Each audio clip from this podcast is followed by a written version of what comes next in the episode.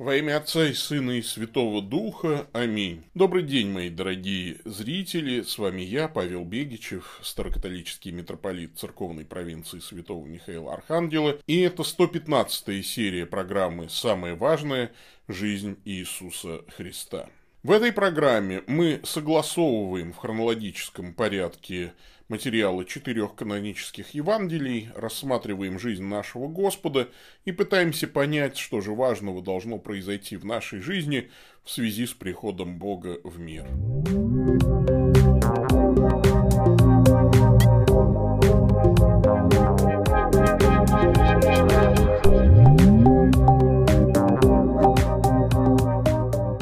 Аристотель в своей риторике написал, привычка становится уже природным свойством. Мысль Аристотеля Августин Блаженный выразил еще короче. Привычка – вторая натура. Интересно, что даже о Господе Иисусе говорится, что Он страданиями навык послушанию. Господь сострадает людям, и это его привычка, его натура, проистекающая из божественной природы. И сегодня мы прочитаем о втором чуде насыщения большого количества человека, насыщении четырех тысяч, и мы посмотрим, каким благочестивым привычкам может научить нас пример нашего Господа. Давайте прочтем Евангелие от Матфея, 15 главу, с 29 по 39 стихи. Перейдя оттуда, пришел Иисус к морю Галилейскому – и, взойдя на гору, сел там. И приступило к нему множество народа, имея с собой хромых, слепых, немых, увечных и иных многих, и повергли их к ногам Иисусовым, и он исцелил их. Так что народ дивился в виде немых говорящими, увечных здоровыми, хромых ходящими и слепых видящими, и прославлял Бога Израилева. Иисус же, призвав учеников своих, сказал им, «Жаль мне народа, что уже три дня находятся при мне, и нечего им есть. Отпустить же их не евшими не хочу, чтобы не ослабели в дороге». И говорят ему ученики его, «Откуда нам взять в пустыне столько хлебов, чтобы накормить столько народа?» Говорит им Иисус, «Сколько у вас хлебов?» Они же сказали, «Семь, и немного рыбок». Тогда велел народу возлечь на землю и, взяв семь хлебов и рыбы, воздал благодарение, преломил и дал ученикам своим, а ученики народу. И ели все, и насытились, и набрали оставшихся кусков семь корзин полных, а евших было четыре тысячи человек, кроме женщин и детей. И, отпустив народ, он вошел в лодку и прибыл в пределы Магдалинские. Господь сострадает людям, в чем проявляется его сострадание. Матфей описывает, по крайней мере, четыре сострадательные привычки Господа, которые нам было бы неплохо с вами перенять. Во-первых, Иисус привык умножать результаты нашего немощного труда.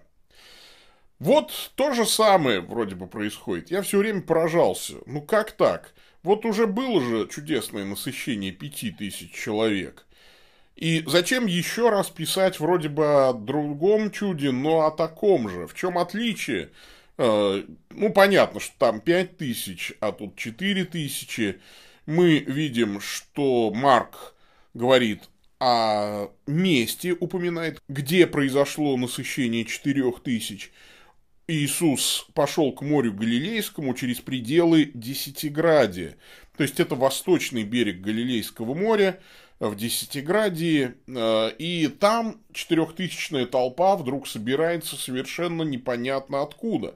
Но э, мы знаем, что в Десятиградии Иисус исцелил одержимого бесами. Помните, там Гадаринский Бесноватый. Э, в результате гадаринцы попросили Иисуса уйти с их земли. И вот исцеленный хотел уйти с Иисусом, а Иисус отослал его к народу, чтобы он им рассказал, что сотворил с ними Господь. И, возможно, это такой вот привет от бывшего одержимого. Он настолько хорошо свидетельствовал о Христе, что ну, вот люди собрались его послушать, и пришлось повторять, скорее всего, и чудо насыщения пяти тысяч, и, возможно, даже была повторена проповедь о хлебе, сошедшем с небес. о таинстве Евхаристии.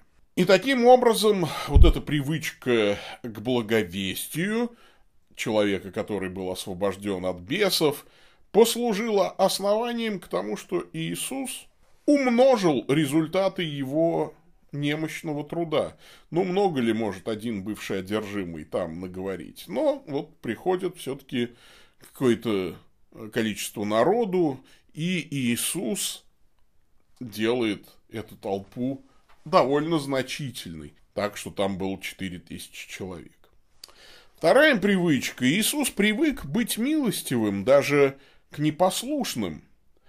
Интересно, что вот э, здесь приступило к нему множество народа, имея с собой хромых, слепых, немых, увечных и иных многих, и повергли их к ногам Иисусовым, и он исцелил их.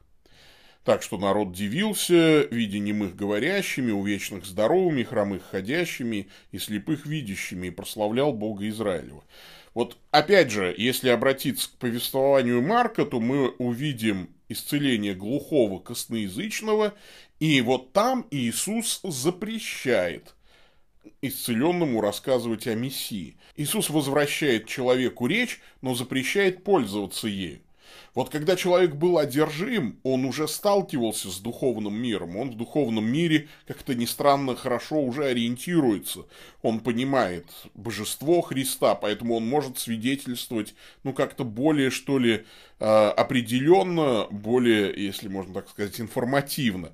А вот здесь человек был не мой, и ему говорят, а и вот и помолчи об исцелении. Почему? Ну, потому что исцеленный ничего пока об Иисусе не знает. Ему сделали хорошо, привели в норму. Все, что он знает, это то, что он был нем, а теперь говорит. Он не знает про грядущее распятие, не знает про блаженный нищий духом, не знает о предательстве Иуды, не знает про сострадание Девы Марии Богородицы. А такой человек может предать Иисуса в любой момент. Он еще ничего не знает. Его просто привели к норме. А когда у человека все нормально, он перестает это очень быстро воспринимать как чудо. Кстати, зря. Но уж так мы устроены. Поэтому что проку в даре речи, если у тебя нет дара слушания? Важнее слушать Бога, чем говорить о чудесах Божьих. Часто рассказы исцеленных плодят суеверие. Толпа восхищается исцелением и ничего не хочет слушать о Боге и спасении души. И вот здесь мы читаем, что люди восхищены тем, что Иисус дает дар речи немым и слух глухим, и никто не восхищается тем, что именно говорит исцеленный. Никто не спрашивает у глухого, что именно он слышит. И самое главное, человек не любит, когда ему указывают, как использовать речь, как именно использовать слух, на что смотреть, что говорить, что можно слушать, что нельзя слушать. Человек говорит, с тебя достаточно, Господи, вернул меня к норме, а дальше я сам разберусь. Вот это-то и плохо. Исцелить человека легче, чем научить. Выздороветь хочется постоянно, а учиться хочется далеко не всегда. Поучать других, да, это сколько угодно, а учиться нет, извините. Исцелить может и таблетка, которую как-то всунули в рот больному даже против его воли, даже насильно. А вот научить человека против его воли не может даже Бог. Ну, вернее, не хочет. Господь милостив к непослушным, но это не означает, что все должно оставаться так, как есть. Приобретите благочестивую привычку, стремитесь к послушанию. Иисус хорошо делает, вот читаем мы, да, мы говорим, ходим, слышим, дело за малым. Научиться идти куда нужно, слышать то, что нужно, говорить то, что нужно, и вообще стать учеником, учиться у Иисуса. А, третье. Иисус привык быть внимательным даже к мелочам. Вот мы видим, как он ставит себя на наше место. Жаль мне народа, уже три дня находится при мне и нечего им есть. Отпустить же их неевшими не хочу, чтобы не ослабели в дороге. Мы видим снова в Иисусе проявление жалости к людям. Он может сострадать голодным, он знает, что такое голод. Мы не сострадаем другим, пока что-то не почувствуем на себе. А, я читал где-то, что в середине 80-х директор леспромхоза Петров поехал с проверкой на участок лесозаготовки, с ним были секретарь райкома, глав инженер и другие важные лица. И вот по дороге они встретили тракториста, скажем, Иванова на тракторе. Иванов был пьян, Петров рассердился, заявил, что увольняет Иванова. Иванов пытался что-то объяснить, но потом махнул рукой, взял лом, выбил у директорского УАЗика стекла, разломал ломом печку в салоне, вручил обалдевшему Петрову початую бутылку водки, сел в трактор, в котором не было стекол и не работала печка, и уехал. До поселка было 45 километров, мороз 30 градусов – по приезде в поселок Петров уволил механика участка, обещал уволить главного механика, если в течение э, трех дней все тракторы не будут приведены в порядок, со стеклами и с печкой внутри. Вот э, когда чиновник сам пересаживается в инвалидную коляску, он вдруг начинает понимать, что город не дружелюбен к инвалидам. Мы мало продумываем что и как почувствуют другие люди. Мало продумываем окончание нашего служения. А вот Иисус смотрит на толпу, которая уже три дня при нем, и помнит, что людям предстоит еще дальняя дорога домой. Он же мог бы сказать, ну, главное то, что здесь происходит. Вот я проповедую, вот я исцеляю, блеск и величие славы Божией. Это все. Ну, то есть, люди уже прославили Бога. Молодцы. Но Бог заботится и о мелочах. А что будет, когда они пойдут домой? Не хочу отпустить их неевшими. Бог делает нам иногда приятные мелочи. Да? Например, все вы наверняка сегодня что-то поели. Но люди не видят мелочей, а из них складывается большое отношение. Атеисты, кстати, считают Бога мелочным, дескать, твое дело не допускать цунами, а чего ты там придираешься и цепляешься к тому, кто с кем спит.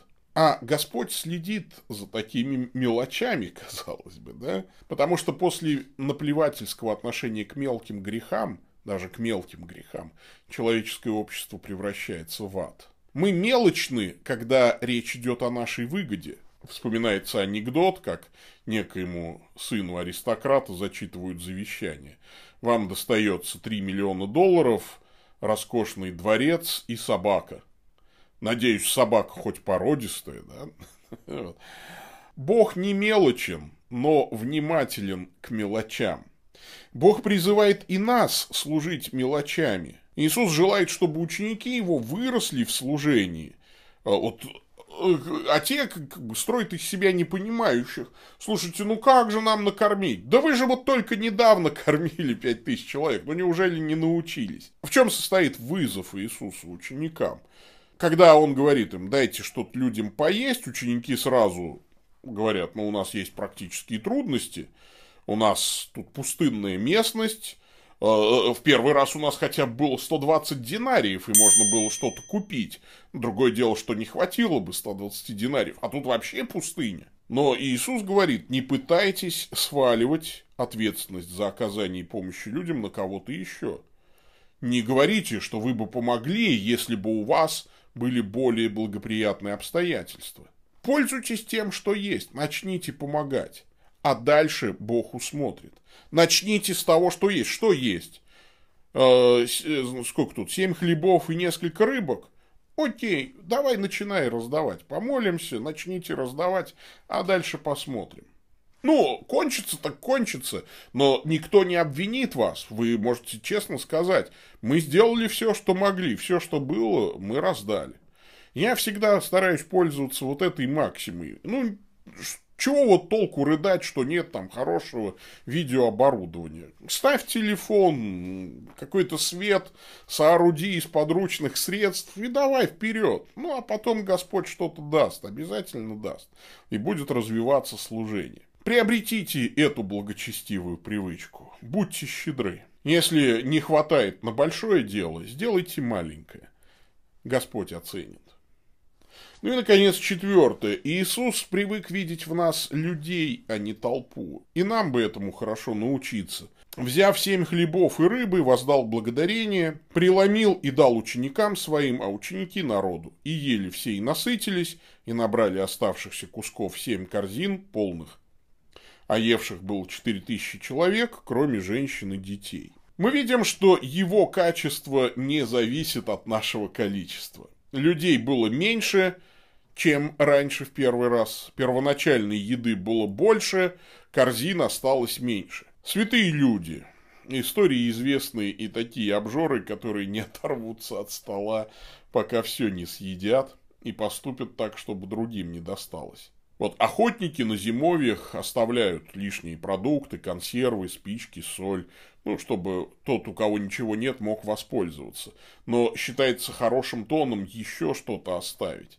А есть такие охотнички, которые на людей охотятся. Они все съедят подчистую и зимовье спалят.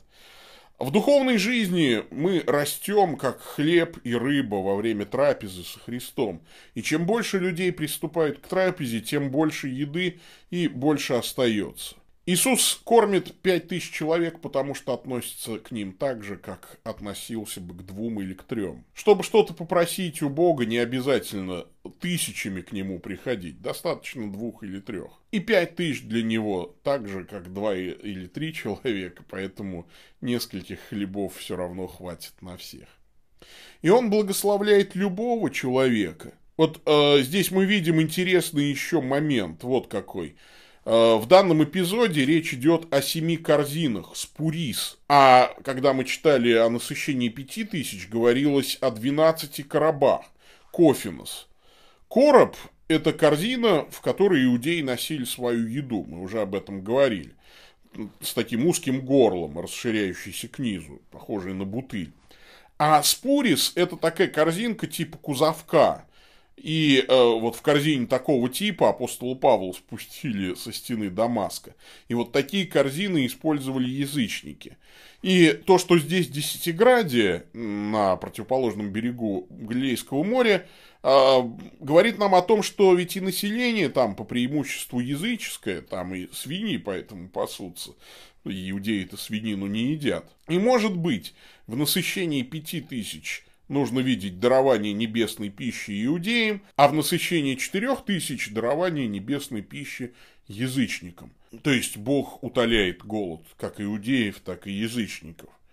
Это Бог, раскрывающий объятия всем. Приобретите эту благочестивую привычку, не уповайте на огромные церкви, миллиардные бюджеты, группы специалистов, многоуровневый менеджмент – Дорожите конкретными людьми и уповайте на Бога. Итак, Господь служит нам примером в благочестивых привычках. Он умножает наши немощные результаты. Только трудись. Он ожидает послушания в ответ на милость. Он учит нас дорожить мелочами и быть верными в малом.